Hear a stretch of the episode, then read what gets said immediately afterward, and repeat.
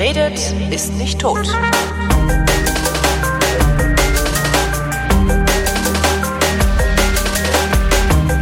Willkommen zu einer neuen Ausgabe der Fotografie, worin Chris Marquardt, der immer noch viel mehr von Fotografie versteht als ich, mir ein bisschen was von Fotografie erzählt. Hallo Chris. Ja, hallo Holger, wie geht's dir? Äh, ganz gut eigentlich. Also ich scheine die Grippewelle einigermaßen abgewettert zu haben. Nachdem ich ja letztes Jahr hat's mich ja dann doch irgendwie umgehauen gehabt, ähm, obwohl ich geimpft bin. Was Ja, der Impfstoff ist ja nie vollständig. eben, aber angeblich ist ja, wenn man geimpft Und du hast ist, eine echte Grippe gehabt, echt? Äh, Es ist schwer zu sagen. Also ich hatte vor, vor über einem Jahrzehnt hatte ich mal eine ungeimpfte Influenza. Die hat fast drei Wochen gedauert. Also und hat mich wirklich so ausgenockt, dass ich echt Schwierigkeiten hatte, aufs Klo zu gehen. Letztes Jahr war ich, warte mal, es war sieben Tage Fieber oder so ähnlich. Sechs oder sieben Tage Fieber. Und es heißt ja, dass wenn du geimpft bist, ähm, es dich trotzdem erwischen kann, aber dann eventuell milder verläuft. Okay. Ich weiß nicht, ob da überhaupt was dran ist. Müsste ich mal einen Arzt fragen. Habe ich noch nicht genau. Das ist- immer so hören sagen. Also, also ich, ich dachte immer, das wäre so ein entweder oder, aber ich kenne mich da auch nicht aus. ich Ähm, meine auch, aber ist, wie gesagt, das Hören sagen klang plausibel letztes Jahr. Vielleicht hatte ich auch einfach nur einen, einen richtig heftigen grippalen Infekt. Kann natürlich auch sein. Naja, also ich, äh, ich hatte mir dann nur aus Norwegen eine, eine ordentliche Grippe mit, äh, eine ordentliche Erkältung Ja, mitgebracht. ja, ja, die hatte ich auch So, vor eine deftige. so. Ja. Das war wir, das, das letzte Mal, als wir gesprochen haben, war kurz bevor ich da losgedingst bin. Da war ich so total im Jetlag. ja. noch von Neuseeland und mittlerweile war ich äh, zwei Wochen in der Arktis. Ist das eigentlich auch, äh, wenn man äh, so die Frage, wie geht's dir, ähm, antwortest du dann gut, weil du so viel unterwegs sein kannst, oder ist das eigentlich auch Stress? Also stressfrei ist es nicht, aber das ist ja, ich, ich, ich traue mich dann immer nicht, dann irgendwie Zu jammern. zu jammern, wie stressig es ist, weil, weil das ist ja, das ist ja nicht, also jeder, der das von außen sieht, sagt ja, ja. Also ich krieg ja immer, immer von Leuten um mich rum, bevor ich auf so eine Reise gehe, immer gesagt, schönen Urlaub. Ja, ja. Also natürlich Arbeit und äh, ich habe da wenig Schlaf und ähm, mu muss natürlich mich um Gäste kümmern und das ist ja mein Job. Mhm. Das Deshalb heißt, es ist nicht auch. so erholsam, als würde ich zwei Wochen nach Norwegen fahren. Überhaupt nicht, Okay. nee. Gar nicht. Also ich, ich muss mich nach so einer Sache erholen. Mhm. Also ich bin jetzt auch, ich habe seither nichts gemacht hier, außer Büro und Zeug. Aber ich habe auf der Reise natürlich auch tolle Gelegenheiten. Also ich werf dir mal so einen ganzen Sack voll Links in die, Alles klar, ja. in die Dings. Also da, da gibt's einen Link zu den Fotos, weil diesmal, weißt du, du bist auf dem Schiff mit Leuten und da hast du natürlich immer wieder auch zwischendrin Downtime und kannst im Salon sitzen und äh, irgendwie an Bildern arbeiten Ja. und so weiter. Und da wir mit dem Schiff unterwegs waren, um die Küste, um die Lofoten rum, Nordnorwegen, also Tromsø runter bis, bis zu den Lofoten, Mhm.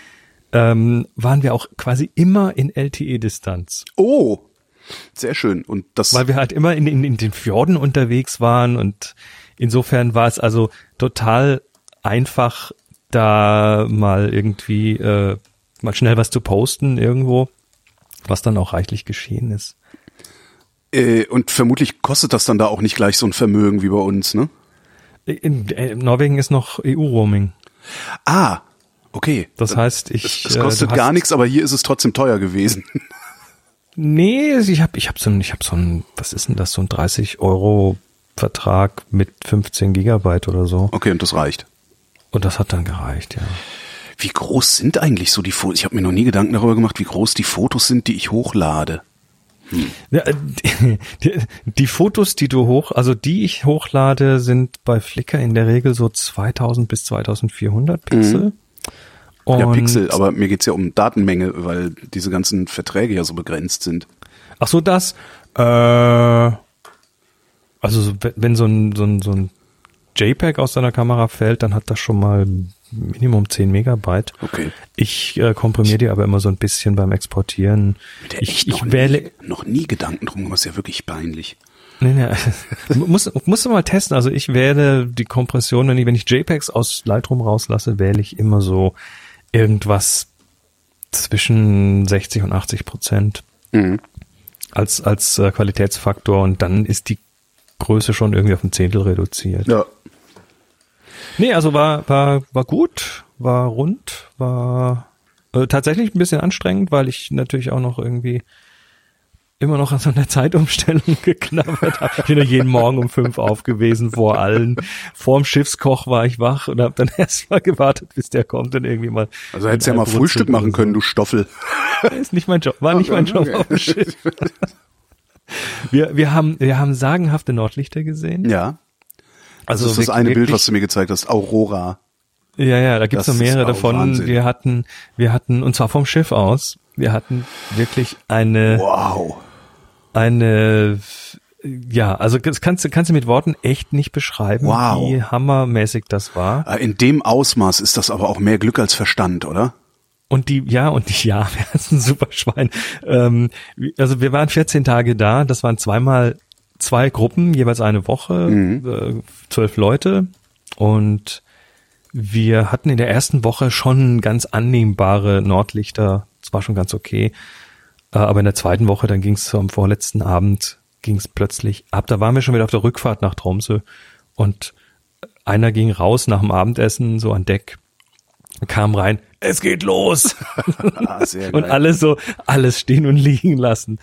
Und äh, ja, und dann mal geübt, was wir, was wir so, wir, wir machen da auf dem Schiff auch so, so, so Lectures, ne, so mhm. Vorlesungen, so ein bisschen ähm, weil du hast halt Zeit auf dem Schiff, wenn du fährst. Klar. Und die nutzen wir natürlich. Die hellen und Flecken, entschuldige, die hellen Flecken in der Aurora, sind das die Sterne, die dann durchscheinen wegen der langen Belichtungszeit?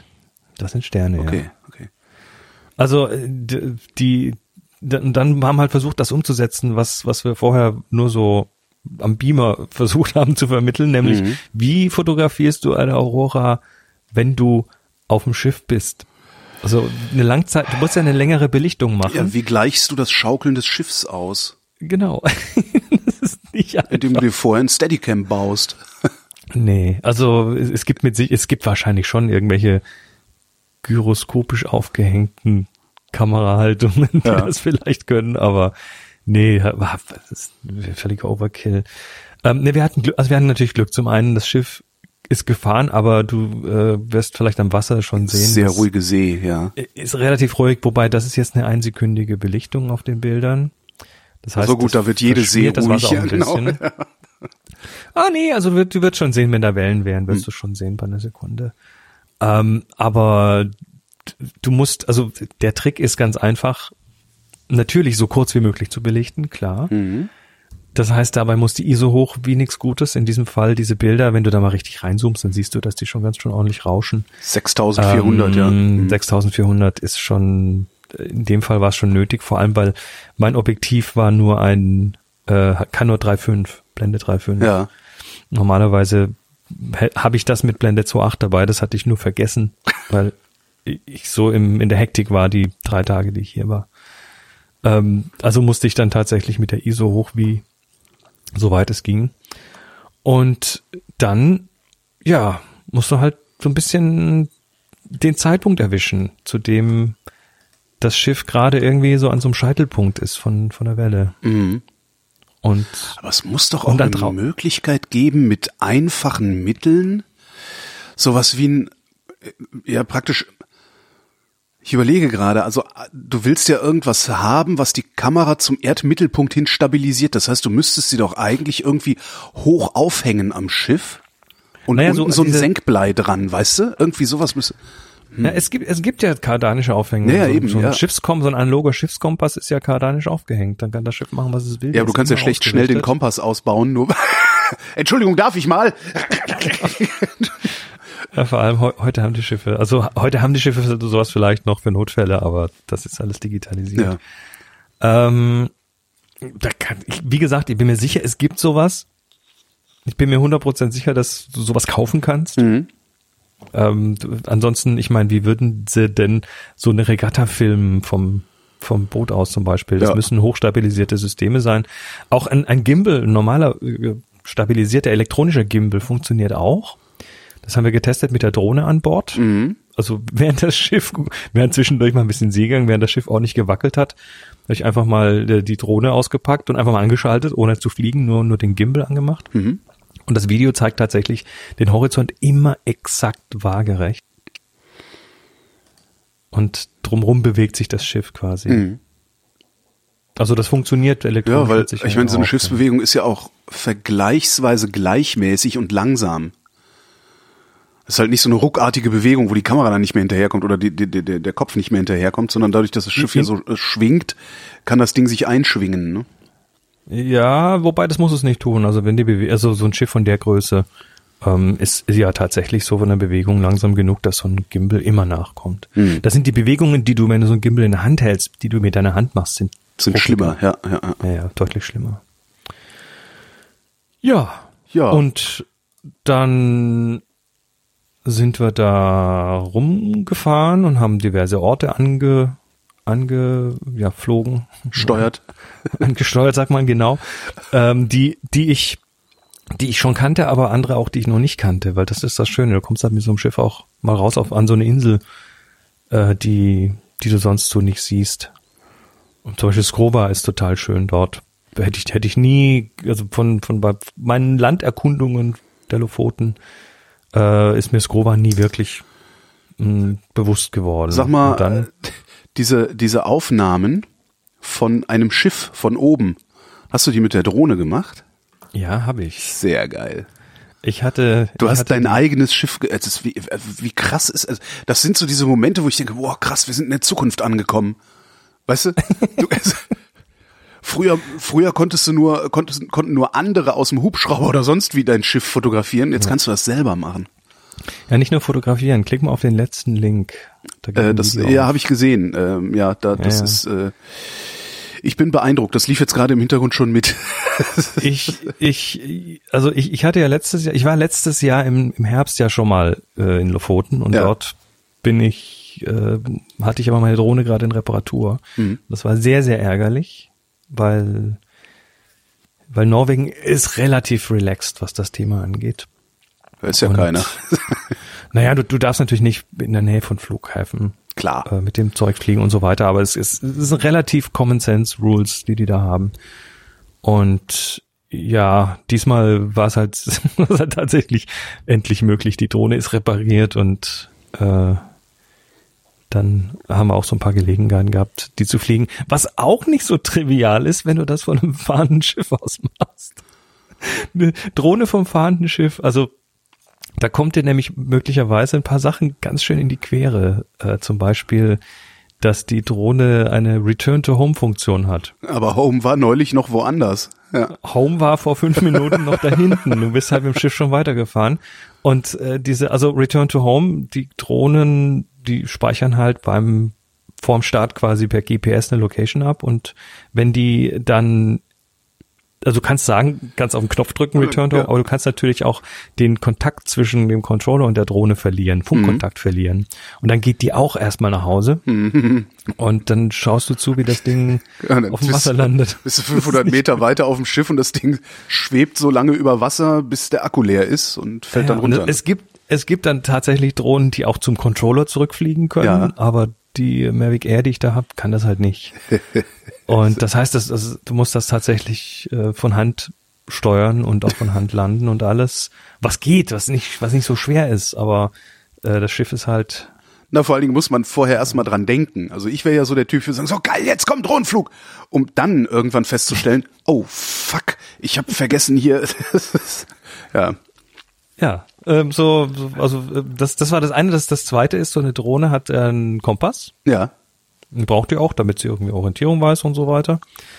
Und äh, diese digitalen Kompasse, vielleicht erinnerst du dich so die frühen iPhones, da musste man immer einen Kompass Genau, ne? genau, bilden Sie eine Acht. So. Machen sie eine 8 oder irgendwie so Ja. komisches Zeug. Und bei den Drohnen ist das genauso, äh, wenn du die startest und der Kompass ist nicht irgendwie sauber, das kann die irgendwie feststellen, dann äh, sagt die, okay, jetzt ähm, dreh dich mal, dreh mal die Drohne um 360 Grad in die Richtung und dann um die Achse nochmal.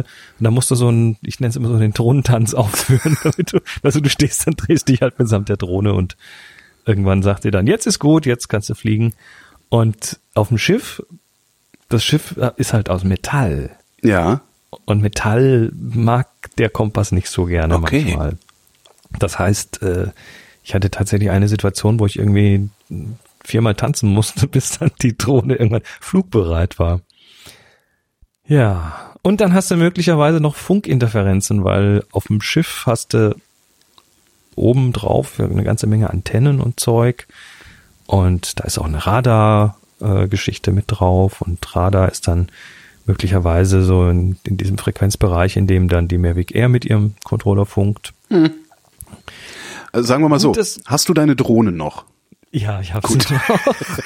ich, ich, ich hab, ich bin da, ich, also ein bisschen riskant ist es, aber ich, ich, und ich würde es jetzt auch niemandem empfehlen, so die, als Erstflug sowas zu machen. Das sollte man schon so ein bisschen geübt haben. Aber dann ist das schon möglich. Aber das, das Risiko ist da, klar. Ich meine, im schlimmsten Fall hätte ich, also die Drohne zeichnet irgendwie 4K-Video auf, auf eine interne Karte, aber sie schickt auch ein 27p-Video zurück aufs äh, Telefon, weil das, das steuerst du quasi über eine App. Das heißt, deine Aufnahmen hättest du wenigstens gehabt. Das heißt, ich hätte wenigstens 27p Aufnahmen gehabt, die ich, äh, ich meine, die wären zwar dann teuer gewesen, aber immerhin. Ähm, aber nee, hat ja alles funktioniert. Besonders stolz bin ich auf Henningswahr Stadion. Das, Hen- Hennings war, äh, ach so, das, äh, ja, das, also ähm, eine, eine zerklüftete Insellandschaft und auf der Insel im Vordergrund ist ein Fußballstadion und das hast du von oben filmen, fotografieren oder filmen können. genau. Also es ist einfach, Das hättest also du wahrscheinlich noch nicht mal gesehen, wenn du da nicht lang geflogen wärst, oder? Naja, es ist, es ist bekannt, man kennt das. Ah, okay. Also in Fotografenkreisen, die da unterwegs sind, ist das, ist das äh, schon bekannt, weil es ist halt tatsächlich so auf, auf so einer Insel da draußen. Henningswahr ist halt eh so total zerklüftet und dann hast du da mittendrin, haben die quasi in den Stein gehauen, eine Fläche, auf der sie den Kunstrasen ausgelegt haben. Und wenn du in die eine Richtung, da sind keine Netze drumrum, auf der rundrum sind diese diese Fischtrocknungsgestelle. Ähm, Gestelle. Und in eine Richtung ist, Ist das halt Meer offen. Wer weiß, wie viele Bälle da- schon, äh, ja. Mit Sicherheit einige. Das heißt, wenn du da kräftig kickst, dann kann es dann schon auch mal schief gehen. Weiß man, wer da spielt? Also das sieht jetzt nicht so aus, als würden da sonderlich viele Leute wohnen, dass sie so ein großes Nee. Stadion brauchen. Also Sta Stadion ist auch aus meiner Sicht ist übertrieben. Das ist Okay, ein Sportplatz. Kunst Kunstrasen, Fußballplatz. Okay. Mhm. Äh, heißt aber heißt offiziell Stadion. Äh, ist ein Kunstrasenplatz und du siehst ja auch die unglaublich großen Zuschauertribünen äh, nicht. Also Ja, jetzt wo du sagst, stimmt, das sind ja auch die Gestelle, ja genau, da ist nur eine so eine kleine Tribüne hinten in der Ecke, ja. Genau, das sind Fischgestelle und äh, da hast du genau hinten in der Ecke. Nee, das Nee, Moment mal, hinten in der Ecke sind auch Gestelle. Du hast also keine keine Zuschauerplätze im Prinzip. Doch, und zwar vorne auf der zum Wasser hin offenen Seite. Stimmt, die müssen dann die Bälle fangen. Genau. Das ist dann deren Job. Super. Naja. Sehr war, schön. es war rundum war das mal wieder eine feine Geschichte. Wohin geht die nächste Reise? Ähm, wenn alles klappt in die Tschechei. Naja, Bu- Burgen und Schlösser. da geht meine auch hin. Demnächst fahren wir nach, Prag ein paar Tage. Gucken, schön. was sich da fangen fotografieren lässt. Beziehungsweise die, die, die nächste, das, also Reise ist es nicht, aber das nächste, was ich workshop-technisch mache, ist in 14 Tagen in Berlin. Oh. Wieder analog äh, extrem. Unseren Film, Film Extrem Workshop, Ah, Film genau, Extrem. den du kennst. Wir haben ja mittlerweile mit dem Lothar, der das Labor betreibt, du erinnerst dich an den Hänger, an dieses Mhm. sagenhafte Filmentwicklungsgerät, was so groß ist wie ein ganzer Raum. Filmentwicklungs-Weltuntergangsmaschine. genau. Ähm, die, es lohnt sich ja fast überhaupt nicht mehr, dass der das Ding betreibt, weil halt das, die, das Volumen an Filmen so dermaßen abgenommen hat. Und das ist eine Farbfilmentwicklungsmaschine. Und äh, wir haben jetzt mit ihm den Deal, dass wir quasi äh, helfen, die, die, das Fortbestehen dieses Hängers, dieser Maschine, äh, ja, wir unterstützen das finanziell aus den Einnahmen von dem Workshop so ein bisschen Ah, okay, cool. damit er dann nochmal irgendwie ein Jahr lang Chemie da reintun kann. Das heißt, Mal schauen, eigentlich wie lange müsste man, das noch weiter treiben können. das heißt, eigentlich müsste man alle seine analogen Farbfilme immer dahin bringen, damit er das Ding überhaupt weiter betreiben kann. Und Natürlich. Also es gibt da mittlerweile kaum noch Labors. Ja, Ähm, es gibt also die von, von CW natürlich, äh, ähm, Ja, das machst du halt, weil DM ist um Aber der das Ecke. geht halt- ne? also, ne? ja, da, da gehen die Drogerien halt hin. Ja. Da gibst du irgendwo bei der Drogerie deinen Film ab und das landet dann bei so einem Großlabor. Aber die sind ja auch geschrumpft. Da gab's ja früher in Deutschland, ich weiß nicht, zehn Labors Mhm. von der Größe und heute ist vielleicht noch eins übrig oder so.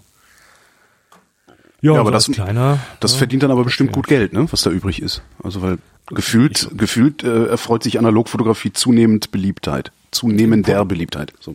kommt, kommt wieder, ist tatsächlich äh, immer noch sehr, sehr aktiv und aber wird natürlich nie wieder auf dem Ja, klar. Level landen, wo es wo es mal war. Ähm, es gibt aber noch eine interessante Analog-News, das hatte ich äh, bei der letzten Sendung erzählt, dass Tetenal Ja. äh, Insolvenz angemeldet hat und ähm, das war ja so, so quasi auf der Kippe und Tetenal nur noch mal kurz ähm, ist diese die älteste deutsche, die, nee, die älteste Firma in der Fotografie überhaupt, Mhm. also älter als Kodak und die machen quasi eine ganze Menge Chemie und auch für Epson viele Druckertinte und so solche Geschichten und die standen halt wirklich auf der Kippe und da ist mittlerweile der Management Buyout geglückt. Gibt es noch eine kleine äh, kleinen Blog-Eintrag von denen. Also die haben den der, das Management, ich glaube so knapp 40 Leute äh, haben die Firma jetzt übernommen Sehr gut. und ja, es geht weiter. Also die, die Zukunft der Photochemie ist zumindest damit mal weitgehend gesichert. Äh, die firmieren jetzt unter dann jetzt unter dem Namen Tetenal 1847 GmbH. Oh. Das ist das Gründungsdatum. Immobilien Scout 24. Also 18, 1847 im Zusammenhang mit Filmfotografie. ich Absolut. Gut, Ja, ja, ja, Guten ja. Schachzug. Absolut. Mag ich schon. Sehr geil. Ja, ich habe überhaupt gar nichts Fotografisches erlebt, Ja. muss ich sagen. Se- Seither ich auch. Ah, noch. doch, ich, ich wieder habe gerade angefangen, ich habe gerade angefangen, analoge Kameras zu verschenken. Bist, bist, du- bist du am Aufräumen? ja, genau. Ich bin nach wie vor am Entrümpeln. Das geht bei mir ja sehr, sehr langsam und, und in kleinen Schritten. Aber der ähm, pubertierende Sohn eines Freundes äh, hat die Analogfotografie für sich entdeckt und dem habe ich einfach mal so zwei Kameras übergeholfen erstmal. Cool. Ja. Jetzt bist du richtig cool bei dem. Ich will's hoffen. Nee, schön, finde ich gut. Ja, nee, seit ich, also seit ich zurück bin, bei mir kommt das immer so in Schwüngen. Ne? Seit ich zurück bin, ist es, ist es ruhig um die Fotografie gerade. Hm. Ja, ich freue mich jetzt einfach nur drauf, auf den Frühling, also dass ich mal wieder raus kann. Jammer ich ja den ganzen Winter schon drüber, dass es mir zu kalt ist, um mich auf die auf die Socken zu machen, um irgendwie. Also, Geht ja jetzt langsam los. Ja, ja, ja, ist furchtbar alles. So, So, wir haben, jetzt.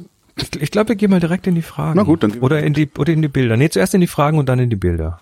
Okay, erst in die Fragen, dann in die Bilder. Warte mal, dann muss ich mal hier alles wegklicken. Wo sind denn die Fragen? Da sind die Fragen. Fragen. Ja, dann fange ich mal an vorzulesen. Christine schreibt, ich würde gerne ansprechende Fotos meiner Wohnung und den Möbeln darin machen. Ein Weitwinkel ist vorhanden mit 24 Millimetern. Die Wohnung ist aufgeräumt. Nur mit der Perspektive bin ich oft unzufrieden. Habt ihr Tipps? oh ja, das, mhm. Also Perspektive, Bildkomposition und so weiter, das äh, also ich, ich sag mal so ein paar Tipps, also generell geh mal zurück so zum Anfang der Vrind-Fotogeschichte. Ja. Ich habe hier äh, so der, der Rahmen als Subjektverstärker war der, glaube ich, die erste Folge, die wir gemacht haben. Mhm. Ähm, und in, in, den ersten drei, vier Folgen haben wir so ein bisschen tatsächlich das Thema äh, aus kompositorischer Sicht mal aufbereitet. Das lohnt sich da nochmal reinzuhören. aber haben wir da auch, wie man, wie man Innenräume alles. fotografiert? Haben wir das da Nee, das nicht, aber, gemacht? aber generelle Sachen zum Thema Komposition, die einfach immer gelten. Mhm. Und das ist schon mal ganz, ganz wichtig. Nee, zum Thema Innenräume vielleicht noch so ein, zwei Tipps. Also, wenn du sagst, ne, die, die weitwinklig ist vorhanden, die Wohnung ist aufgeräumt, das ist schon mal eine, eine gute Voraussetzung. Da kann ich ja, das ist, weshalb ich zum Beispiel keine Fotos von meiner Wohnung. Ähm, äh, Weitwinkel vorhanden, 24 Millimeter ist auch in Ordnung. Ähm, speziell wenn du auf Vollformat bist, dann ist das prima. Viel weiter würde ich da, glaube ich, gar nicht gehen wollen. Ähm, Perspektive, ja. Hm. Du hast natürlich ganz viele Linien, die irgendwie geordnet werden müssen. Und ganz besonders würde ich da an deiner Stelle auf die vertikalen Linien achten. Also die senkrechten. Wenn die, wenn du mit dem 24er die Kamera irgendwie kippst, nach vorne, hinten, dann hast du immer ganz krumme Linien und Mhm. das sieht nicht aufgeräumt aus. Und äh, das ist so quasi die goldene Regel für Architekturfotografen innen und außen. Die Kamera gerade ausrichten, dass diese vertikalen Linien zueinander parallel sind Ja. zum Bildrand parallel sind. Ähm, da hast du schon mal die halbe Miete. Ansonsten, ähm, ja, bisschen schwierig ist auch das Thema Innen, Außen und, und Helligkeit. Da gibt's auch manchmal so Geschichten. Ne? Du hast halt einen Innenraum, der hat halt eine Menge Licht X und dann hast du einen Außen, Mhm. äh, eine Außenhelligkeit, die ist halt, selbst wenn dein Auge das gar nicht so sieht, die ist halt drastisch heller. und deine Kamera kann möglicherweise diesen Unterschied gar nicht auflösen. Mhm. Das heißt, äh, du hast halt entweder den Innenraum ordentlich belichtet und überbelichtete Fenster oder, Oder einen schönen Himmel ist. und einen schönen Himmel in einer dunklen Wohnung. duster, ja. ne? Ja, Ähm, und die zwei Sachen, äh, also äh, Profis gehen dann teilweise her und machen HDR. Das heißt, sie nehmen mehrere Aufnahmen für die verschiedenen Helligkeiten und rechnen die hinterher zusammen. Ähm, das kann zum Beispiel Lightroom machen. Oder sie gehen tatsächlich mit Kunstlicht her und machen den Innenraum halt heller über Blitze und so weiter. Ich würde auf jeden Fall mal innen alles Licht, mal experimentieren mit dem Licht. Also du hast innen drin äh, Kunstlichtquellen. Diese Kunstlichtquellen haben möglicherweise auch nicht die richtige Farbe. Mhm. Ja, dann hast du außen plötzlich sehr kühles Licht, innen sehr warmes und das kann gut sein, das kann aber auch ein bisschen stören. Da würde ich mal ein bisschen experimentieren mit innen alle Lichter anschalten, ausschalten, einfach mal schauen, ob das was bringt. Ähm, ansonsten, der günstigste Weg ist wahrscheinlich tatsächlich mal so ein bisschen mit einem HDR zu spielen, also mit mehreren Aufnahmen vom Stativ. Aber ansonsten Gestaltung, Perspektive, ja, ist so ein Ding, da würde ich dir raten, dir einfach mal tatsächlich mal so eine so eine schöner Wohnen, ja, ich weiß nicht, ob die viel Innenarchitektur machen, aber Ja, so mal, mal so Zeitschriften, Zeitschriften, Zeitschriften, ja. kauf dir mal zwei, drei Zeitschriften zu dem Thema und schau dir einfach mal an, wie die das machen. So abkupfern ist da wahrscheinlich der beste Weg. Ja. Ja, vor allen Dingen mit den Perspektiven, also mit den Linien. Das ist, glaube ich, das Schlimmste. Weil so ein schnelles Foto vom Wohnzimmer machst du ja dann noch gerne mal aus, aus irgendeiner Ecke heraus mit erhobenem Arm. Mhm. So, ne? Ja, das ist, das ist tatsächlich die halbe Miete. Also die vertikalen Ja. Linien sind zentral. Mhm. Nächste Frage kommt von Andreas. Wie wahrscheinlich sind Kartenfehler? Ist es sinnvoll, im Urlaub eine Backup-Möglichkeit zu haben? Kann man die Bilder zum Beispiel auf einen Speicherstick oder externe Festplatte kostengünstig speichern, wenn man keinen Laptop oder MacBook besitzt? Das ist eine Frage, die ich mir auch sehr, sehr oft stelle, auch für Podcast-Produktionen, wenn ich unterwegs bin. Also, wie kann ich von einer Karte auf eine andere kopieren, ohne einen Rechner zu benutzen? ist tatsächlich, äh, es gibt da, es gibt da Tools, ähm, die laufen, glaube ich, unter dem Oberbegriff Image Tanks. Also wenn du Image Tank mal eingibst, ich schau gerade mal so, da, da gibt es so, so, äh, sind im Prinzip batteriebetriebene Festplatten, die noch so einen Kartenslot haben. Ah ja, ja, genau, sowas meine ich, sowas meine ich, cool. Und dann kannst du per Knopfdruck äh, im Prinzip dann drauf rüber kopieren. Ja. Ähm, und manche haben dann ausgebufftere Features, dass die dann tatsächlich zwischen zwei Kartenslots noch hin und her kopieren können. Ähm, das wäre so mein erster Tipp in die Richtung. Wobei ich kann jetzt keine Produktempfehlungen geben, weil ich mache es anders. Ich habe einen Laptop dabei Ja. und da eine externe Platte dranhängen. Ich hatte vor boah, zehn Jahren mal so einen Image-Tank, der ähm, war aber so dermaßen lahmarschig, dass es, da musstest, also da musstest du echt hoffen, dass der, dass der Akku noch leer ist, bevor, also dass der Akku noch noch Strom hat, bevor dann der Kopiervorgang abgeschlossen ist. Okay. Also, äh, war nicht so toll. Ähm, ansonsten, was ich mache im Urlaub oder auf Reisen ist, dass ich die die die Speicherkarten halt wie Film benutze. Also ich mache die voll und dann sind die für den für diese Reise nicht mehr anzufassen. Ja. Und die halte ich auch immer irgendwo extern, also weg von der Kamera, weg von dem anderen Zeug, irgendwo in der Jackentasche, in einem Etui, damit, äh, falls mal irgendwie die Kamera geklaut wird, dass dann die Bilder nicht weg sind. Hm. Ähm, wie wahrscheinlich die Kartenfehler sind? Ja, also da ist so, da ist so ein bisschen Voodoo und Glauben dabei, weil ich, ich kaufe halt meine Karten von Sandisk und äh, hab beziehungsweise mittlerweile auch Karten, wo Sony draufsteht und Transcend draufsteht. Also ich sag mal, Markenkarten ist zumindest mal so gefühlt die bessere Bank. Und dann würde ich auf jeden Fall immer so die, die Zwei-Sekunden-Regel einhalten. Ähm, wenn du deine Kamera ausschältst, also du, du hast jetzt die Intention, die Karte rauszunehmen Ja. aus der Kamera. Und äh, davor passiert ja irgendwas. Du machst davor vielleicht die Kamera aus oder du machst die Kartenklappe auf. Mhm. Und das sagt der Kamera dann, jetzt will jemand die Karte rausnehmen und jetzt muss ich, jetzt darf ich nicht mehr auf, auf die Karte schreiben. Okay. Es passiert aber manchmal. Also bei Canon war es mal, ich weiß nicht, ob es bei den heutigen Modellen noch so ist, aber es gab auf jeden Fall Modelle, da hast du die Klappe aufgemacht.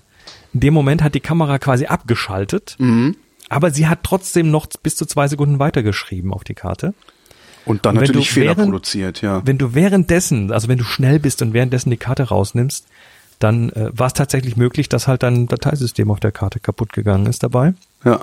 Und ähm, ich, ich bin seither religiös mit der Zwei-Sekunden-Regel. Das heißt, wenn ich, bevor ich die Karte ziehe, ich schalte ab, ich mache die Klappe auf, bevor ich die Karte tatsächlich rausnehme, warte ich nochmal zwei Sekunden. Mhm. Was, Ich habe seither keine kaputte Karte mehr gehabt. Kein kaputtes Dateisystem. was ich halt mache, ist gelegentlich überformatieren. Ähm, ich habe nämlich Kartenfehler noch bei einer Kamera noch nicht gehabt, aber ich äh, habe Kartenfehler bei meinem externen Podcast-Recorder, also bei meinem Aufnahmegerät. Wenn ich da immer mal wieder aufnehme, aufnehme, aufnehme, einzelne Sachen rausschmeiße, wieder neue Sendungen aufnehme, produziert es tatsächlich Fehler in der Aufnahme, also Dropouts in der Ausna- Aufnahme, die mir dann auch in meiner AWS als Fehler angezeigt werden. Und seit ich, ich sag mal so, keine Ahnung, immer wenn die Karte so halb, zwei, halb oder zwei Drittel voll ist, formatiere ich die einmal über im Gerät und seitdem habe ich diese Fehler nicht mehr. Vielleicht ist das auch was, was hilft. Also im Gerät formatieren sowieso, weil das Gerät, also sprich die Kamera, weiß am besten, wie sie mit, äh, mit dem Dateisystem umgehen muss. Und was ich mache, bevor ich eine Karte überhaupt einsetze, ist, äh, ich teste die. Und da gibt es zwei Produkte, die, glaube ich, beide nichts kosten. Ähm, für die Leute auf Windows heißt das Ding H2 Test W. Das ist ein Windows-Programm, was die Karte komplett beschreibt und dann auch testet, ob sie wieder komplett lesbar ist. Also testet, ähm, ich glaube, auch die Geschwindigkeit, wie schnell du schreiben und lesen kannst und äh, gibt dann eben auch äh, Informationen drüber, ob es da defekte Speicherzellen und sowas Ah. gibt. Und das äh, Produkt auf Mac-Seite heißt F3. Ich habe dir mal die beiden Links rübergegeben. Äh, und dieses F3 ist ein, ja, ist ein Kommandozeilentool. Ähm, also musst im Terminal irgendwie F3 Write machen auf die Karte und dann ein F3 Read hinterher. Und der eine schreibt die Karte voll bis zum Rand und der andere liest sie dann wieder aus. Ist auch nicht so schwierig. Also einfach mal gucken. Da gibt's, weiß gar nicht, ob es da auch ein GUI dafür gibt. Aber also es ist zumindest sehr nerdkompatibel. Und alle meine Karten gehen drüber. Und alle Karten, die ich da reingeworfen habe, sind immer tatsächlich ein bisschen langsamer, als irgendwie angegeben ist. Naja, so, dann sind sie von der Deut dann sind sie wahrscheinlich von der Automobilindustrie. Wahrscheinlich, genau. Und, und äh, die Geschwindigkeit, die immer auf der Karte steht, ist immer die Lesegeschwindigkeit, weil die ist Ah immer ja, schneller. Die okay. Schreibgeschwindigkeit ist fast immer deutlich langsamer. Das heißt asynchron. Also das heißt, die Mhm. Karten werden von der Automobilindustrie in Zusammenarbeit mit der Deutschen Telekom hergestellt. korrekt. So sieht's aus. Gut. Noch eine Frage von Andreas. Wie testet ihr Objektive, ob ein Front-Back-Fokus beziehungsweise Dezentrierung vorliegt? Ich habe nicht mal eine Ahnung, wovon er redet. Ich habe das Gefühl, dass mein Canon EFS 10 bis 18 SCM dezentriert ist. Manchmal ist eine Seite vom Bild etwas schärfer, die andere Seite vor allem bei Offenblende fällt schärfer als die andere Seite. Vor allem bei Offenblende fällt das auf. Wie erkennt man zum Beispiel, ob ein Objekt in derselben Schärfenebene liegt und wann nicht? Hä? Okay, also das, das, ich, ich erinnere mich daran, als ich das mit der digitalen Fotografie angefangen habe und dann auch erstmal so angefangen habe zu Pixelpiepen, also wirklich jedes Bild bis ins Detail über 100 Prozent anzuschauen. Und äh, dann habe ich auch relativ viel Fehler gesucht. Mhm. Das war mal so eine Beschäftigung. Da liest man dann auch gerne mal die Foren auf DP Review, weil die sich ganz gerne mit solchen Sachen beschäftigen.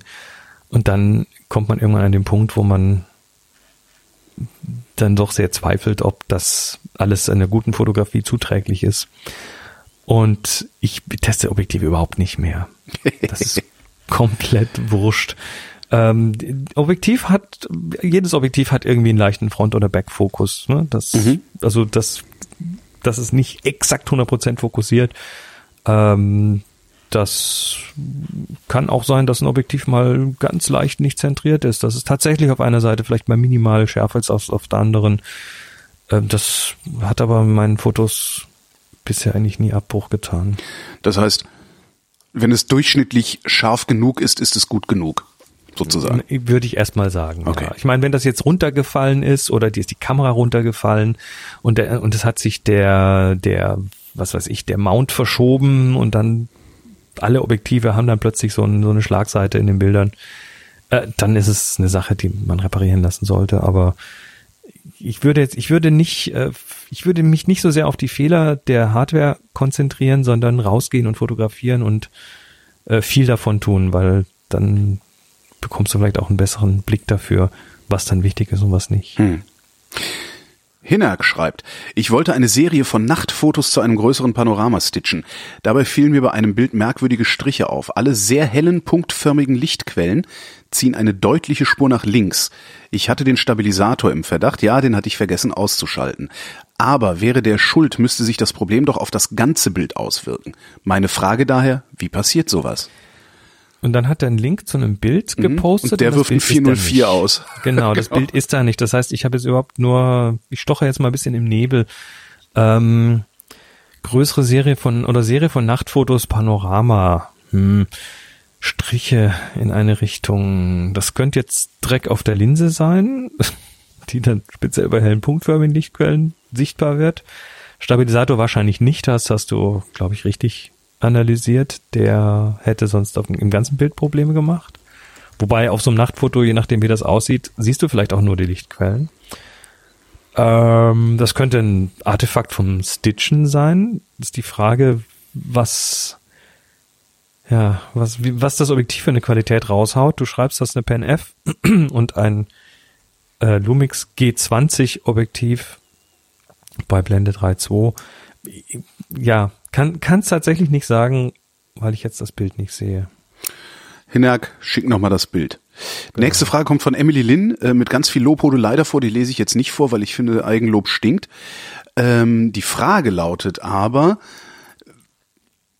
also sie hat sich die Kamera gekauft. Wenn ich mir die Brennweitenangaben auf einem Objektiv mit EF-Mount anschaue, muss ich ja für meine Kamera mit APS-C-Sensor das Ganze mal 1,6 nehmen, um auf den realen Brennweitenbereich zu kommen.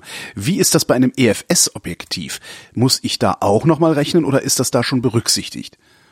Ich habe Nee, dazu leider keine Antwort im Internet gefunden. Musst du nicht rechnen, äh, Brennweite ist Brennweite. Also wenn da drauf steht 50 Millimeter, dann ist das ein 50 Millimeter. Und wenn das EFS 50 Millimeter sagt, dann ist das auch ein 50 Millimeter Objektiv. Was sich aber ändert, ist der Bildwinkel. Also das ist dieses Mal 1,6 nehmen. Also du hast, ähm, also das 50er verhält sich dann ebenso ähnlich wie ein 80er, was den Bildwinkel angeht. Das ist das Wichtige dran. Also der Bildwinkel wird geringer. Ja. Aber Ja, das die ist- 50, die draufstehen, sind egal ob EFS oder EF ist, äh, das sind 50. Ich glaube, die, die Irritation kommt halt auch daher, dass es früher, also ne, Emmeline schreibt auch, ist schon, ist auch schon ein bisschen älter, also äh, was schreibt sie, jetzt habe ich es überlesen, ähm, dass man früher ja gesagt hat, 50 Millimeter Brennweite entsprechen ungefähr dem Mensch, menschlichen äh, Sichtfeld, so, ne, dem spont spontanen menschlichen Sichtfeld, wenn du nach gerade ausguckst.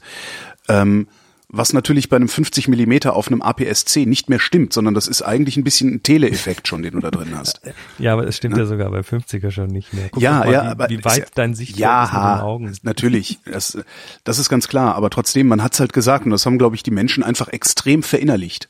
Ja. So, das heißt, wenn du einen 50er auf einer APS, also wenn du die alte analoge 50 Millimeter Welt in APS-C übersetzen willst, brauchst du halt einen 35er. Äh, Im Prinzip ja. Hm? So, also ich glaube, daher kommt immer so diese Verwirrung. Ja, ja, das ist, äh, ja. Andreas schreibt, nach meinem Urlaub habe ich ein winziges Haar, könnte auch eine Stofffaser sein, und einzig, einige Staubkörner hinter dem Frontelement meines Canon E EFS 55200 STM Teleobjektivs bemerkt. Welche Auswirkungen haben Verunreinigungen zwischen den einzelnen Linsenelementen im Objektiv? Ganz schlimm, musste wegwerfen. Nee, Holger, scroll mal nach rechts. Ich habe da hinten zwei Links dahinter gepackt. Äh, ich Ähm. scroll, scroll mal nach rechts. Oh ja, da. Mhm.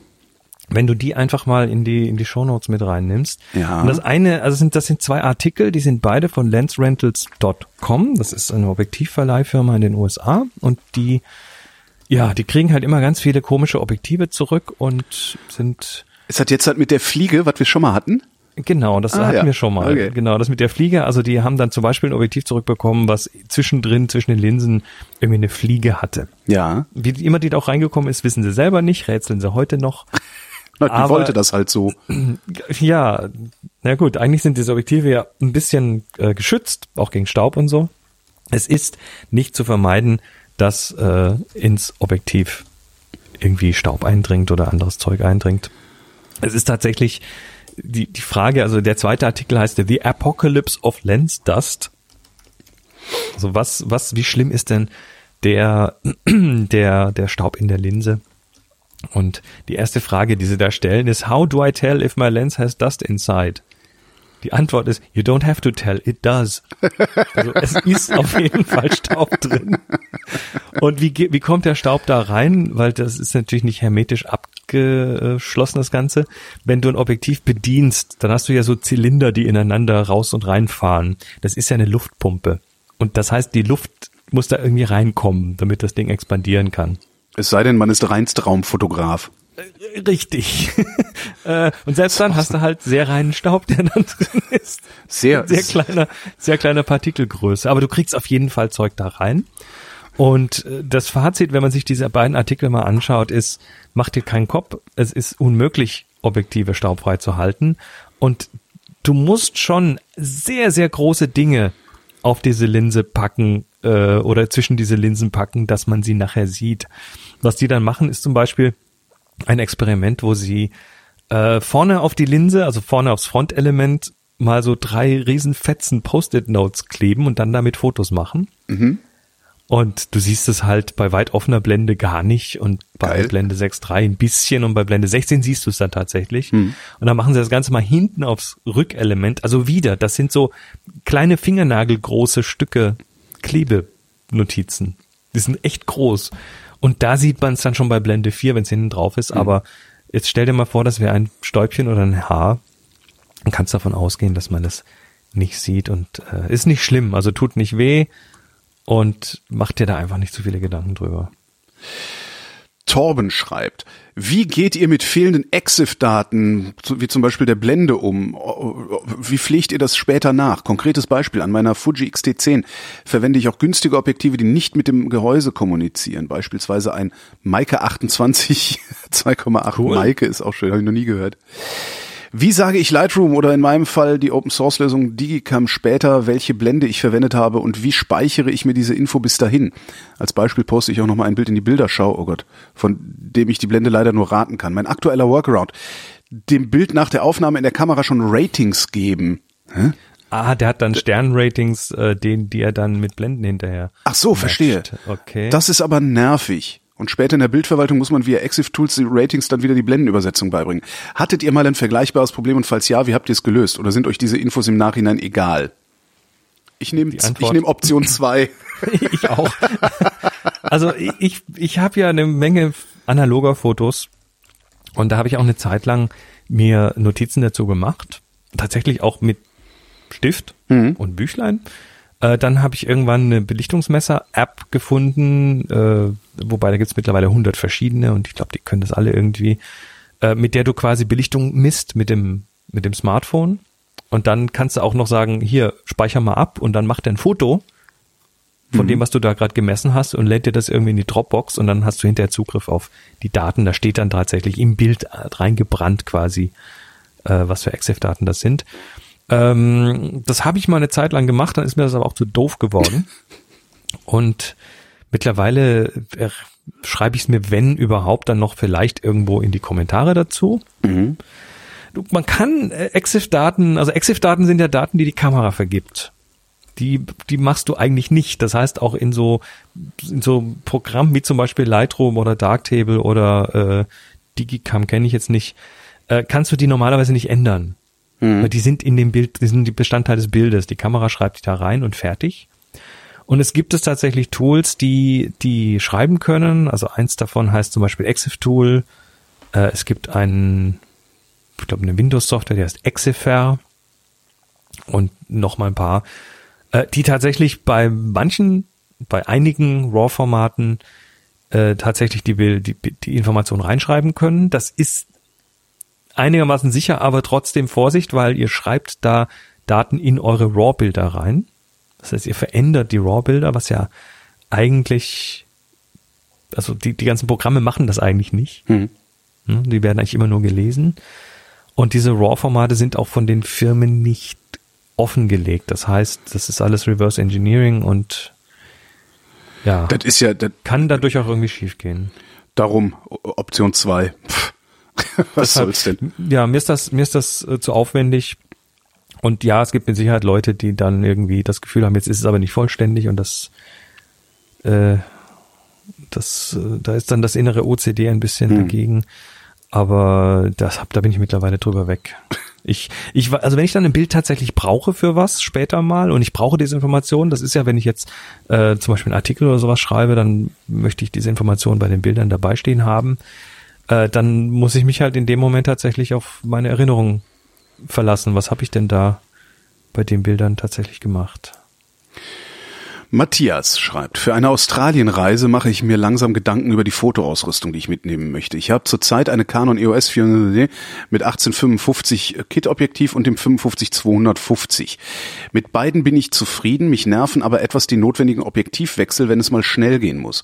Würdet ihr Super- oder Reisezooms wie das Tamron 16300 3,5 bis 6,3 oder Sigma 18300 3,5 bis 6,3 in Erwägung ziehen oder generell von solchen Objektiven abraten? Das ist eine Frage, die ich mir auch schon oft gestellt habe, die ich dir auch schon immer mal stellen wollte. Die sind, die sind natürlich hyperpraktisch. Du hast einen super großen Brennweitenbereich Ja. und hast damit ja im Prinzip alles abgedeckt, was du brauchst. Du musst nicht einmal, musst nicht einmal das Objektiv wechseln Ja. auf der Reise. Und ich sag mal, wenn das, was da hinten rauskommt, euch gefällt, dann nehmt so ein Objektiv. Was könnte mir denn daran nicht gefallen? die sind halt, die, das ist halt ein bisschen ein Kompromiss, das ist das Problem. Du hast einen riesen Brennweitenbereich Ja. und dieser riesen Brennweitenbereich ist dann in der Regel von der Bildqualität nicht immer so optimal und zwar besonders an den Extremen, an den, an den Zoom-Extremen. Also so ein 16 bis 300, das ist dann halt in der Mitte relativ okay, aber wenn du es bei 16 betreibst oder bei 300 Millimetern, dann das sind dann quasi die Schwachstellen von den Dingern in der Regel. Aber was passiert Und, denn? Also und das ist genau das, was du da, und das ist genau das, was dann passiert. Du benutzt es halt hauptsächlich in diesen beiden Bereichen. Du benutzt es seltener in der Mitte. Und was passiert ist, also äh, diese Objektive sind auch in der Regel nicht super teuer und damit hast du zum Beispiel auch keine tolle Vergütung auf den Objekt, auf den Linsen drin und dann bekommst du Kontrastabfälle, also hast du einfach weniger Kontrast. ist ja wirklich nicht teuer, kriegst 500 Euro. Eben, und äh, das ist für sowas mit, mit dem Umfang ist das tatsächlich nicht wirklich teuer. Also, wenn man, wenn man mal mit, ich meine, ich, ich komme jetzt aus einer sehr, sehr privilegierten Position, weil ich habe hier ein 24 Millimeter Festbrennweite Tilt-Shift-Objektiv, was eine Nano-Vergütung hat und was einfach in jedem Zustand immer gute Kontraste abliefert. Ähm, das allerdings dann auch preislich irgendwo beim Vierfachen liegt. Das heißt, äh, aus der Warte sind diese Objektive für mich jetzt nicht mehr wirklich interessant, Mhm. weil ich einfach mittlerweile, du, du kennst das, wie mit jeder Sache, sei das jetzt Wein trinken oder sonst was. Du, du, du, du beschäftigst dich lange damit und dann kannst du irgendwann auch rauskristallisieren, was besser ist. Mhm. Und dann willst du das billige Zeug nicht mehr trinken. Und so ähnlich ist das da auch, aber zu der Zeit, als ich angefangen habe, hatte ich sowas auch und das war auch völlig in Ordnung. Irgendwann lernst du halt, was besser ist oder was nicht. Letztendlich kommt es aber bei der Fotografie auch auf diesen, Aber- auf das technische Zeug gar nicht so richtig an. Ja, aber was, was, was ich immer noch nicht ganz verstanden habe, ist, was sind die Abstriche, die ich machen muss? Also ich mache jetzt diese, diese so eine riesige Reise, die ich wahrscheinlich nur einmal in meinem Leben machen werde. Nehme dieses Objektiv mit, mache damit meine Bilder und du sagst, naja, gerade im, im, im Extrembereich, da ist die Bildqualität dann nicht so gut. Äh, Sehe ich dann irgendwie das Känguru in einem Kilometer Entfernung doch nicht mehr, obwohl ich es eigentlich fotografieren wollte? Oder wie muss Zum ich mir das Beispiel. vorstellen? Zum Beispiel. Also das, das ist so, so eine, eine konkrete Auswirkung, dass du halt einfach Detailverluste hast, dass das vielleicht von der Schärfe nicht so hinkommt wie andere Objektive. Ähm, ja, aber ich, ich sag mal, also die die Investition jetzt deshalb in ein teures, in ein, teures Objektiv ist wahrscheinlich nicht die richtige Wahl, äh, wenn man als Alternative zum Beispiel einfach nochmal besser lernen könnte, wie man Bilder komponiert. Ich glaube, mit, mit den, mit den etwas weniger griffigen Sachen, also weniger technischen Sachen, äh, ist man deutlich besser bedient und hat einen größeren Vorteil. Also ich würde, wenn ich die Wahl hätte, also nehmen wir mal zwei Parameter. Nehmen wir mal den einen Parameter äh, Fotowissen und den anderen Parameter Fototechnik. Mhm. Und äh, ich würde lieber mit viel Wissen und schlechter Technik reisen, Mhm. als mit wenig Wissen und super Technik. Ja. Ja. Das, Das, ist, äh, glaube ich, die Antwort auf die Frage. Also das- lieber lieber in Bildung und und Ja. äh, Können investieren. Das bedeutet Zeit reinstecken. Das be bedeutet vielleicht auch mal auf einen Workshop gehen oder so, Mhm. ähm, die, die die die von denen es reichlich gibt. Das heißt, vielleicht auch mal im Fotoclub irgendwie Mitglied werden und dann mit anderen sich austauschen oder Fotostammtisch oder sonst irgendwelche Communities finden, wo man sich mit anderen austauscht und Absolut. darüber lernt. Und Podcasts dann, äh, hören. Ja. Ich, ich, ich ziehe, ich, ich ziehe heute, wenn, wenn ich die, wenn ich wählen müsste, würde ich heute mit einer, mit einer, mit einem, Flaschenboden losziehen und dadurch fotografieren. Ja, also das, das äh, habe ich am eigenen Leib erlebt. Ich weiß noch, als ich mir damals, ich weiß gar nicht, was 2012, äh, meine erste ordentliche Digitalkamera gekauft habe. Das war die erste Generation Fuji X100. Ähm, die war total super, damit konnte man voll viel machen und einstellen. So, Also es war eigentlich damals State die man kaufen konnte. Und ich hatte die gekauft und ich glaube, wir sind 14 Tage danach oder sowas nach Italien in Urlaub gefahren. Ich habe nur schlechte Bilder mitgebracht bis auf vielleicht eine Handvoll und die sind gut geworden, weil Zufall. So, ja das ist also, äh, und das würde heute nicht mehr passieren. Also ich würde heute vielleicht auch nicht mehr gute Bilder mit zurückbringen, aber ich würde halt auch nicht so viele schlechte produzieren, weil ich einfach sehen würde, nee, das wird kein schönes Bild, was du davor hast. Ja, ja, von daher äh, ja, lieber also die Erfahrung, die habe ich selber, ich kann es wahrscheinlich an zwei Händen nicht mehr abzählen, äh, schon, schon so oft gemacht, dass der Kauf eines neuen Stück Hardwares halt nie auf die Qualität der Bilder einen Einfluss genommen hat. Jo. Bilder sind nicht besser geworden dadurch. jo, jo, jo, jo. Nur schärfer. Ja, absolut. Frage von Tom. Wofür ist ein Stoppband gut? Äh, Stoppbad. Jetzt, jetzt habe ich es verstanden. Ich lese die ganze Zeit, sehe ich so im Augenwinkel Stoppband und denke mir, was soll das sein? Wofür ist ein Stoppbad gut? Gibt es einen sichtbaren Unterschied? Also das ist eine Analogfrage und Mhm. das Stoppbad ist um die Entwicklung, also man äh, kurzer Exkurs, du entwickelst zuerst das Bild und dann fixierst du es. Und dazwischen kann man es auch noch stoppen. Das ist ein Zwischenschritt zwischen entwickeln und fixieren. Äh, und der ist, der Stoppbad ist besonders sinnvoll im, im Papier Fotos entwickeln. Also du hast, du hast, du hast ja zwei Dinge, die du tust. Erstmal hast du eine Filmentwicklung. Mhm. Und das Filmentwickeln, das äh, vergleiche ich immer gerne mit dem Backen. Mhm. Du machst halt alles in die Dose und dann wirst du das, das Rezept abarbeiten und du kannst zwischendrin nicht mehr viel tun. Das heißt, äh, da hast du deine Entwicklungszeit und dazwischen machst du eine Zwischenwässerung und damit das nicht mehr so weiterentwickelt. Da könnte man auch stoppen, aber das ist da nicht wirklich sinnvoll.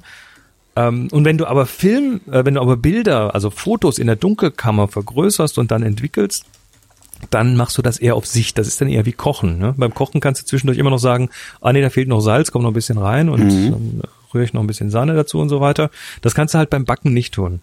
Und beim Kochen, und das, da ist dann das Stoppbad wieder gut. Also wenn du Fotos, Papierfotos entwickelst, dann schaust du quasi nach Sicht. Ne? Bei Rotlicht in der Dunkelkammer und dann schwenkst du das in dem Entwickler und dann bist du irgendwann an dem Punkt, wo du sagst, jetzt ist richtig und dann kommst du ins Stoppbad und da wird's dann tatsächlich Okay. gestoppt, diese Entwicklung. Also sinnvoll, es, es gibt Leute, die auch beim Film entwickeln Stoppbad verwenden, aber da halte ich es für unnötig. Okay. Und beim Film, äh, beim Papier entwickeln ist es tatsächlich sinnvoll. Und anscheinend macht Tom auch keine Papierentwicklung, denn er hat gleich noch eine Frage.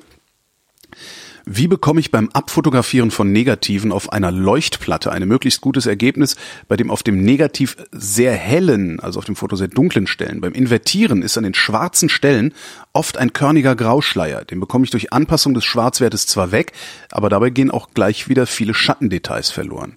Liegt es vielleicht auch am eher grobkörnigen Film? Schreibt er noch Kodak 3X in Jo. Klammer. Ähm, ja, da, da gibt es tausend Faktoren, die da mitspielen können. Ist das tatsächlich das Korn, was du fotografierst? Oder ist das äh, in, in dem Moment äh, nee, das ist, das ist ja nicht der, ist die Frage, mit welcher ISO du fotografierst, also ob du da vielleicht ein Bildrauschen rein hast, ein digitales, was dann auch noch irgendwie mitspielt. Ähm, Körniger Grauschleier, naja, Film hat Korn und äh, wobei das Korn sich ausprägt, je nachdem, wie der Film entwickelt wird. Also kannst einen Film mehr grobkörnig oder feiner entwickeln. Da gibt's also Entwickler, die speziell auf äh, sehr, sehr große Feinheit rauslaufen. Es gibt aber auch Entwicklungsmethoden, wo du aus so einem Tri-X riesen Klötze rausholen kannst. Also dazu habe ich zu wenig Informationen. Kann, kann an allem liegen. Na denn. Kai fragt, Thema Objektivqualität. In meiner Empfindung gibt es irgendwie nur die Unterscheidung in meist sehr gute Herstellerobjektive und ramschig billige Drittanbieterobjektive. Ich weiß nicht, woher dieses Gefühl kommt, aber immer wenn ich mir das Angebot von Drittanbietern ansehe, denke ich mir am Ende, hm, lieber keine Experimente. Ist das heute noch angebracht? Wie erkenne ich gute Objektive und welche Hersteller sind tendenziell billig und dementsprechend schlechter verarbeitet und welche sollte ich beim Kauf ernsthaft in Erwägung ziehen? Also Marken, Interessante Frage. Empfehlungen, ja. Also ist tatsächlich so in den Köpfen äh, dass hier, ich meine, die, die Dritthersteller sind Sigma, Tamron, Tokina. Da gibt's also so ein paar, die dann Objektive herstellen, die auf der Rückseite dann einen Mount haben für Canon, mhm. für Nikon, für und so weiter. Ähm, und die haben, haben tatsächlich den Ruf, schlecht zu sein oder schlechter zu sein.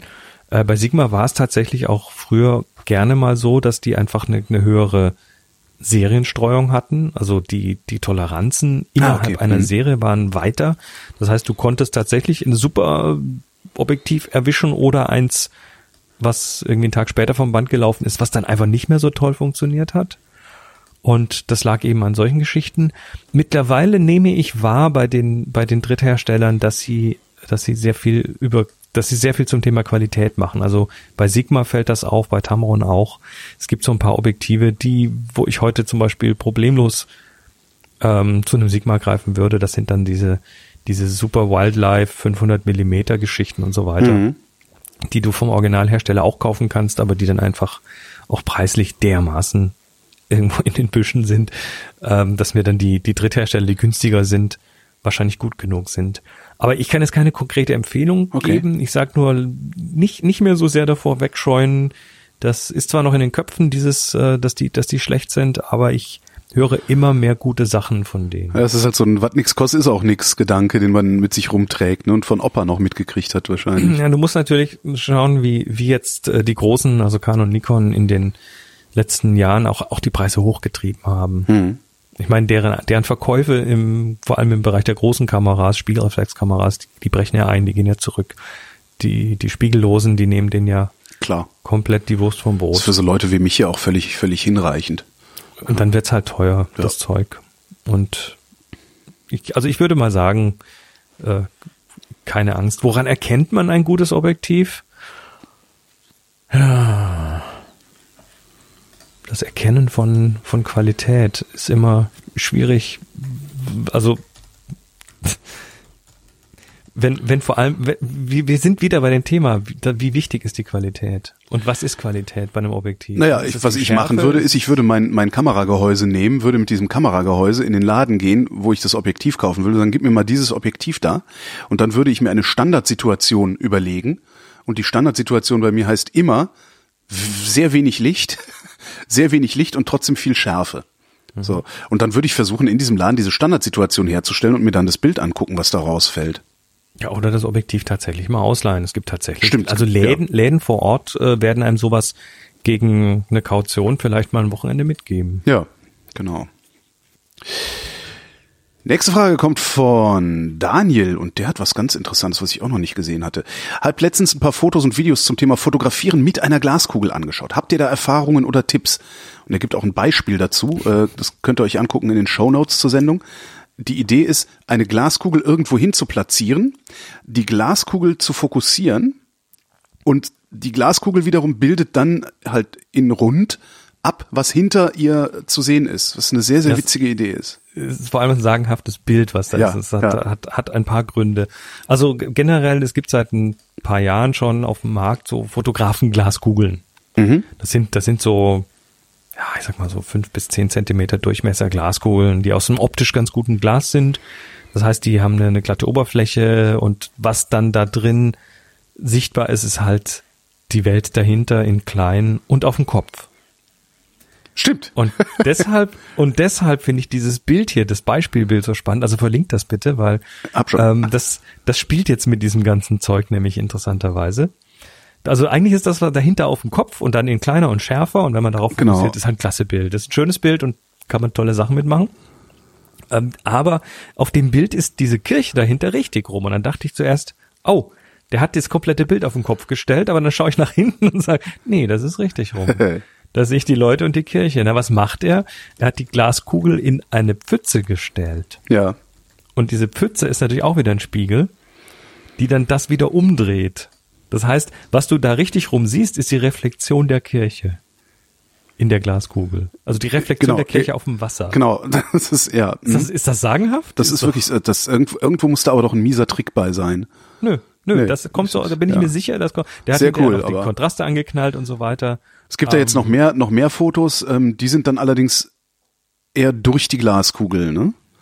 Ja, da kann man mitspielen, da gibt es verschiedene Möglichkeiten. Aber das ist, das ist, äh, so, das ist eine extrem kreative ja. äh, Möglichkeit, weil tatsächlich damit das Bild in der Glaskugel wieder aufrecht steht. Ich finde das ohne, total, ohne tricksen zu müssen. total schön. Was kostet so eine Glaskugel? Ist das so ein, so ein 20-Euro-Ding, was man sich tatsächlich mal holen kann? Oder, äh, Lass mal schauen. Also das fände ich, das fände ich ja nochmal, noch mal was Witziges. Kann man auch mal verschenken ja, oder so. gibt's, gibt's, also die 6, 6 Zentimeter Version kriegst du so für 20 Euro, dann 30 Euro für 9, 9 Zentimeter. Das wären so die Größen. Ja. Also ist ja schön, nett. auch, das ist auch ein hübsches Geschenk. Das ist dann irgendwann auch langweilig und dann steht das Ding als Ja, ja, Briefbeschwerer klar. im Regal. Aber dann hast du also einen Briefbeschwerer. Staub, Das ist ja das Dual Use sozusagen. aber bis dahin hat man damit ein bisschen Spaß gehabt und ein bisschen experimentiert. Das finde ich ganz gut. Was ich bei dem Bild jetzt hier auch schön finde, ist, oft ist die Glaskugel halt nur ein Mittel zum Zweck. Hier ist das auch Teil des Bildes, also Subjekt im Bild. Ne? Die ist scharf, die steht irgendwie in diesem abgeschlossenen Bereich der Pfütze. Ein bisschen Kontext durch die Leute hinten. Also ich mag das Bild. Mhm. Sehr, sehr schön. Also super. Das ist wirklich faszinierend. Äh, ah, letzte Frage für heute. Kommt von Markus. Letztes Jahr schenkte mir meine Frau eine Foto-Challenge. In einem Einmachglas waren Zettel mit Fotomotiven und für jeden Tag im Monat gab es eine Aufgabe. Das war sehr schön, jedoch fehlt uns beiden die Zeit, das weiter zu verfolgen. Das Konzept der Foto-Challenges gefällt mir jedoch immer noch sehr gut, um auf neue Motivideen gebracht zu werden. Kennt ihr gute Apps für Foto-Challenges? Guru Shots scheint attraktiv zu sein, ist mir aber zu unübersichtlich. Naja, also Es gab mal eine, die, wie ging die? Die hieß, habe ich auch vergessen. Die hat immer Also- gesagt, geh, geh, an, geh Richtung Norden, zwei Häuserecken Richtung Norden, dreh dich nach links und fotografier, was du da siehst. Das fand ich irgendwie ganz, wie hieß die denn? ich erinnere mich dunkel, dass da was war, aber ich kann es ja nicht mehr sagen. Mist. Also Guru Shots habe ich mir mal kurz angeschaut, dann bin ich ganz schnell weggerannt. Äh, es ist ja, nee, das heißt böse. Also Guru Shots ist halt eine eine eine Challenge im Sinne von du du du du misst dich mit anderen und irgendwann kommt halt oben der Guru raus dabei. Ach, Und hab Drift, Bock. jetzt habe ich es wieder. Drift hieß die, aber ich weiß nicht, ob es die noch gibt. Drift App. Drift. Ich hatte sie sogar mal. Drift kann nicht geladen werden. Ach so, kann nicht geladen werden, weil ich nicht online bin. Ähm, Rennsimulation finde ich hier. Mhm. Up.drift.com, das ist das. Ähm, ja, also generell ist aber die Idee der Challenge, und zwar der, der ich, ich challenge mich selber Challenge, die finde ich klasse. Drift ist im App Store nicht mehr verfügbar, um, um das kurz nochmal. schade. Ja, schade. Also generell ne Foto-Challenge im Sinne von, ich habe eine Aufgabe, also im Sinne Mhm, von einer Aufgabe, ist, ist das Beste, was man sich tun kann. Sei das jetzt, sich irgendwo unter Druck zu setzen, indem man sagt, ich möchte jede Woche ein Foto machen und das irgendwo auf den Blog packen oder ich möchte jeden Tag ein Bild machen. Also die 365 Challenges, die 52 Challenges. Äh, ich irgendwelche Anlässe finden, da Bilder zu machen. Das ist tatsächlich die, die, das ist tatsächlich einer der Schlüssel dazu, besser fotografieren zu lernen, indem man sich tatsächlich so ein bisschen ja selbst an die Kandare nimmt und das äh, mit so einem Framework dann natürlich auch irgendwie hinbekommt. Das heißt, diese Sache mit dem Einmachglas und dann für jeden Tag im Monat eins rausnehmen, geil. Dann hast du sogar, dann, deine Frau schenkt dir das. Das heißt, die hat dann, und du hast dann ihr gegenüber auch noch die Verpflichtung, das zu tun. Kannst dich also nicht rauswinden und sagen, boah, ich sitze gerade so bequem auf dem Sofa und schaue einen Film, habe ich keinen Bock. Und deshalb finde ich sowas klasse. Apps kenne ich nicht, aber äh, ich empfehle jetzt mal eine Foto-Community, die heißt weeklypick.de. Weekly Pick. Mhm. Weeklypick.de, das ist eine Foto-Community, die ist gewachsen aus äh, aus Happy Shooting. Das ist Ach. der Fotopodcast, den ich mache. Ja. Hat sich aus der Community von Happy Shooting entwickelt. Und das sind äh, mittlerweile machen die so wöchentliche Aufgaben und dann haben die Monatsaufgaben und dann äh, vergleichen die die Bilder miteinander und das machen die seit äh, Ende 2017 und da sind äh, einige Aktive dabei, also das ist so ein ganzer Haufen von Ja, da kann man sich dann ja auch seine Challenges abgucken, im Zweifelsfall, genau. Sehr schön. oder halt tatsächlich mitmachen, Ja. weil in dem Moment hast du tatsächlich wieder so ein Framework, in dem du auch dann ja so ein bisschen den, den Druck hast, was zu Ja. tun. Und das hilft. Also weeklypick.de finde ich auf jeden Fall erwähnenswert hier. Die nächsten Fragen gibt's in der nächsten Sendung, auch die, die ihr nach dieser Sendung noch einreichen werdet. Wenn ihr welche einreichen wollt, äh, findet ihr einen Link dazu auf vrind.de, ähm, dem Blog zur Sendung. Und jetzt kommen wir zur Bilderschau. Yay, Los geht's mit Bilder. einem Bild von von äh, von von äh, von Nick, Nick, genau. Nick. Das Bild Also- hat keinen Namen, oder? Nee, hat keinen Namen. Genau. Doch, Augenkontakt heißt Wo steht denn das? Ja, Seh ihr habt Okay. im Blog, äh, Ah, okay. in der Tabelle. Nee, dann habe ich dann habe ich so, da habe ich jetzt falsch geguckt. Okay, Augenkontakt. Gut. Also, ihr, ihr habt wieder fleißig Bilder eingereicht. Und das sollt ihr auch weiterhin tun. Und wir machen es wieder wie immer. Ich habe drei Bilder ausgewählt. Und die zerlegen wir jetzt mal. Gut. Das erste Bild Augenkontakt ist in einer U-Bahn öffentlichen Verkehrsmittelsituation. Zwei Frauen sitzen nebeneinander, Ist da eine gucken. Frau da hinten Das- mit der Brille? Könnte auch ein Mann sein, ne? Ja, es könnte sowohl ein Mann als auch eine Frau sein. Interessant. Ja, aber wahrscheinlich Kann- eher ein Mann, stimmt. einschätzen. Ja, doch, wahrscheinlich ist eher ein Mann, so vom Mantel her und dem Hemd her könnte er ein Mann sein. Sitzen nebeneinander, leicht von schräg unten fotografiert, so dass es aussieht, als wäre es ein tendenziell nicht genehmigtes Foto. Ein Candid Shot. Candid Shot, die Frau im Vordergrund ist in der Unschärfe, der Mann im Hintergrund in der Schärfe. Die Frau im Vordergrund guckt irgendwo hin, nach links weg, aus dem Bild raus. Der Mann guckt auch nach links, aber in die Kamera, weil der hat gemerkt, dass er fotografiert wird. Sehr, sehr Also schön. Ich, ich, ich vermute, die Situation war so, äh, Mensch mit Kamera sitzt da, hat die Kamera irgendwie im Schoß und Genau. zielt mal so in die Richtung und Denkt sich, ach, das halt- merkt schon keiner.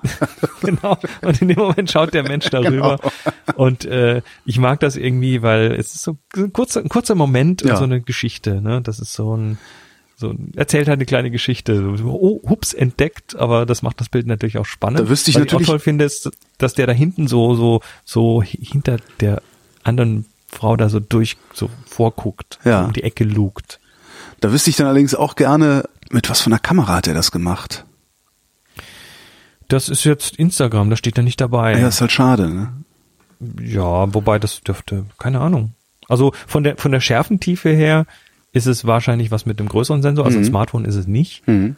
Oder Ähm, ein Smartphone Frau mit viel vorne- Post Pro. Ja, nee, glaube ich nicht. Also das sieht das sieht mir organisch aus. Die Frau im Vordergrund ist, ist so unscharf, Ja. das wird irgendwas mit mit äh, spiegellos oder DSLR gewesen sein. Schönes Bild. Ich, ein beneidenswertes Bild. Ich fotografiere ja eigentlich sehr gerne Menschen, aber Menschen lassen sich so ungern fotografieren, vor allen Dingen hier bei uns. Ja, vor allem zeigt das Bild eines. Äh, spannend wird's nicht durch die Technik, Mhm. durch hier scharf, da scharf und alle die Linien müssen gerade sein und so weiter. Das ist alles nicht wichtig. In dem Moment, wo du eine menschliche Regung hast, ähm, passiert was in den Na, aber gut, dadurch, Das dass sie scharf ist, die, die Regung des Mannes, dass sie scharf ist, dadurch wird das Die ist dann richtig, doch wieder genau. spannend. Ne? Also das ist, Die muss schon scharf sein, Ja, aber ja, dass die Frau da vorne unscharf ist und dass hinten die Linien irgendwie krumm sind und so, das spielt alles überhaupt keine Rolle. Nächstes Bild. Sankt Ludwig. Ähm, schreibt St. Ludwig von Michael. von Michael, genau. Ähm, der Begleittext zum Bild ist ganz schön. Ohne den ultramiesen China-UV-Filter, den ich nicht mehr abgeschraubt bekomme, würde das Bild nur noch halb so schick aussehen, da der echt schöne Lensflares zaubert. Siehst du, das ist Versch Bild Bildverschmutzung durch Filter. ja, sehr schön. Irgendwo innen St. Ludwig, vermutlich ist es eine Kirche.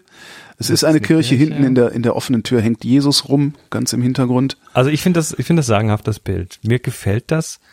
Ähm, Ist das ein Spiegel? Das ist ein Spiegel. was? Nee. Wo? Links. Ist das links ein Spiegel, in dem sich die Tür, nee, doch nicht. Nö, es das ist ist sehr, Durchgang. man findet sich so, man findet sich nicht wirklich zurecht in dem Bild. Das finde ich ganz geil. Das ist eine Kirchenbank. Jetzt habe ich's. Ja. Im Vordergrund sind wir, wir sind auf Kirchen. Ja, okay, jetzt komme ich langsam dahinter. Ah. Jetzt kommst du langsam in der, du warst schon lange, lange nicht mehr in der Kirche. Ich, äh, das, äh, ähm, äh, ich, Ich ja auch nicht. ähm, nee, also das, das ist tatsächlich, die Kamera ist wahrscheinlich auf der, auf der ähm, Lehne einer Kirchenbank abgestellt und fotografiert an dieser entlang. Und äh, du hast halt, also eine Kirche, das sind so ein paar Durchgänge und Türen und ähm, da von links oben ein, ein Kirchenfenster, was nicht mehr im Bild ist, aber was man sieht, weil es halt A, sehr überstrahlt an der Ecke, also sehr kontrastarm wird an der Ecke und dann hast du diese ganzen Lensflare-Reflexionen von dem billigen China-Filter, die dann da so ein, so ein, ja, so ein diagonales, äh, so eine diago- diagonale Reihe von verschwommenen Kreisen macht. Also das, was man halt so als Lensflare bezeichnet, was der J.J. Abrams so gerne mag. Und es ist tatsächlich, also das, das ist also das, das zweitbeste äh, nach dem volumetrischen Licht. Also wenn da jetzt Rauch in der Kirche wäre, so Dann wär's Weihrauch das noch. Luft, und dann, dann hätte so Gottes Lichtstrahlen da runter aus dem Fenster, so Halleluja. Stimmt. Das würde super reinpassen. ähm, das ist ist halt jetzt dann dieser Filter, das sieht man auch so ein bisschen da so grüne Farben, die reinspielen, und ein bisschen Magenta. Äh, ähm, ist klasse, weil es halt irgendwie dazu passt. Ne? Du kannst förmlich, bei dem Bild kannst du förmlich den, den Geruch von, von, von leichtem Moder und Hm, genau. irgendwelchen verbrannten Kerzenstummeln riechen. Ne? und auch die, die überhaupt die, wo deine Aufmerksamkeit überall so hinspringt, finde ich vor ganz interessant. Im Vordergrund die Kirchenbank, hinten dieser Jesus, der da hängt, äh, links das, das Fenster in diesem Durchgang, dann der, der, der Strahl und alles zusammen macht's aber total unübersichtlich. Als würdest du, wenn es so ein, so ein Adventure wäre, also irgendwie so ein Computerspiel, würdest du jetzt erstmal wie blöde suchen und klicken, wo geht's denn hier eigentlich weiter? Und äh, du hast, aber was das Schöne ist, da das auf der auf der Rückenlehne oben drauf ist und den, der auch entlang fotografiert, Ja. hast du sowas wie so eine wie so eine Landebahn fürs Auge, Ja. die dich dann so reinzieht und dann landest du durch die ganze Perspektive und das Zeug dann an dem hellen Punkt da hinten und da ist in der Ecke hinten nochmal separat beleuchtet der Herr Jesus am Kreuz. Es ist, ja, es, es, es ist super, super Foto. also du, das ist klasse, mag ich total. Ja. Dafür ein Auge haben, ne? Irgendwo reinkommen und das sehen. Naja. Oder es hinterher finden. Das Oder es hinterher finden, kann natürlich auch sein, ja, genau. So, hab Wahrscheinlich ich hätte sich auch gedacht, ah geil, ich fotografiere jetzt diesen Jesus da hinten so und Mhm. dann kropp ich das alles raus, um dann festzustellen, oh, könnte natürlich auch sein. Wirklich. Vielleicht Also steht's ja wieder in den Michael- Kommentaren. Michael, schreib mal in die Kommentare, wie es entstanden ist. Letztes Foto von von Norbert. Norbert heißt er. Ich, ich habe immer nur die Fotos hier und nicht und Lissabon Gardo Do Oriente. Oriente, Ostbahnhof. Lissabon Ostbahnhof. Genau. Brutalismus von innen fotografiert. Ja. Und zwar mit, ah, ich wollte gerade sagen, mit, mit, mit, ist das ein Fischei, ne? 6,5 Millimeter. Äh, Also er schreibt da, es ist ein Opt in den Tags steht Optica 6,5 Millimeter, Blende 3,5. Ähm, nehmen wir an, dass das das Objektiv ist. Äh, wobei, ohne die Kamera zu wissen, aber es ist ein sehr weitwinkliges Bild es ist auf jeden sehr, Fall. sehr weit, also eine sehr weitwinklige Aufnahme von einer sowieso eiförmigen Struktur innen. Naja, was, also du hast, du hast die Struktur, das ist so eine Unterführung irgendwie. Ja. mit so ein paar Skylights, also von oben kommt Licht rein. Du siehst ein paar Gestalten, aber eher in Silhouette. Und da, durch den starken Weitwinkel hast du also sehr starke perspektivische Linien da drin. Ja, und die, was halt interessant ist, ist, die Unterführung ist halt oval eigentlich. Also die ist nicht eckig, ist keine normale Bahnunterführung, wie wir es so kennen, sondern sie ist oval. Und Genau. durch dieses, diesen, diesen fast Fischei-Effekt sieht es aus, als wäre die eine Seite die Spiegelung der anderen Seite. Aber halt nur im ersten Moment. Und dann fällt dir auf, nee, Moment mal, die Leute sind doch andere, da spiegelt sich gar nichts, das ist so. Also äh, das Bild hat äh, Norbert auch sehr, sehr zentral gemacht. Das ist auch wichtig bei sowas. Und was natürlich schön ist, ist, dass das Oval, was oben die Decke der, der Sache macht, dass sich das unten im Schatten fortführt. Das heißt, du hast auf der unteren Seite so eine ja, ja, Vignettierung ja. dadurch. Das kommt aber durch die Lichtgeschichte. Wahrscheinlich hat er noch ein bisschen nachgeholfen, aber das sieht auf jeden Fall organisch aus. Stimmt. Ich habe nicht gemerkt, Und dass das, deshalb- dass das überhaupt, dass das ein Effekt ist. Interessant. Und, und deshalb hast du quasi dieses Ei vor Ja, dir, was ja. da liegt. Und diese nach, nach in die Tiefe wiederhol sich wiederholenden Lichtstrukturen, weil diese Skylights, die wiederholen sich wieder. Das heißt, du hast so eine Regelmäßigkeit drin, äh, die dann aber eben durch die, diese Asymmetrie der Menschen durchbrochen wird. Hm. Und Ja, da könnte man Science-Fiction drehen. Das Ja, genau. sofort tun. So Und zwar aber so ein- so ein- Zugangs, Zugangsweg zum, zum, zur, zur Marsrakete. oder? Ja, aber eher so ein 70er oder früher 80er Science Fiction, Ja, ja. ne? Wegen, wegen des, weil die, die Decke ist halt Brutalismus. Äh, Andromeda Strain. ja, so. So Crichton-Geschichten. Genau. Ja. Das würde da so genau so super reinpassen. Ja, auch Wissenschaftler auf Wissenschaftler auf elektrischen Wägelchen. genau. Ja, das ist total mein Bild jetzt im Kopf. Ja, absolut.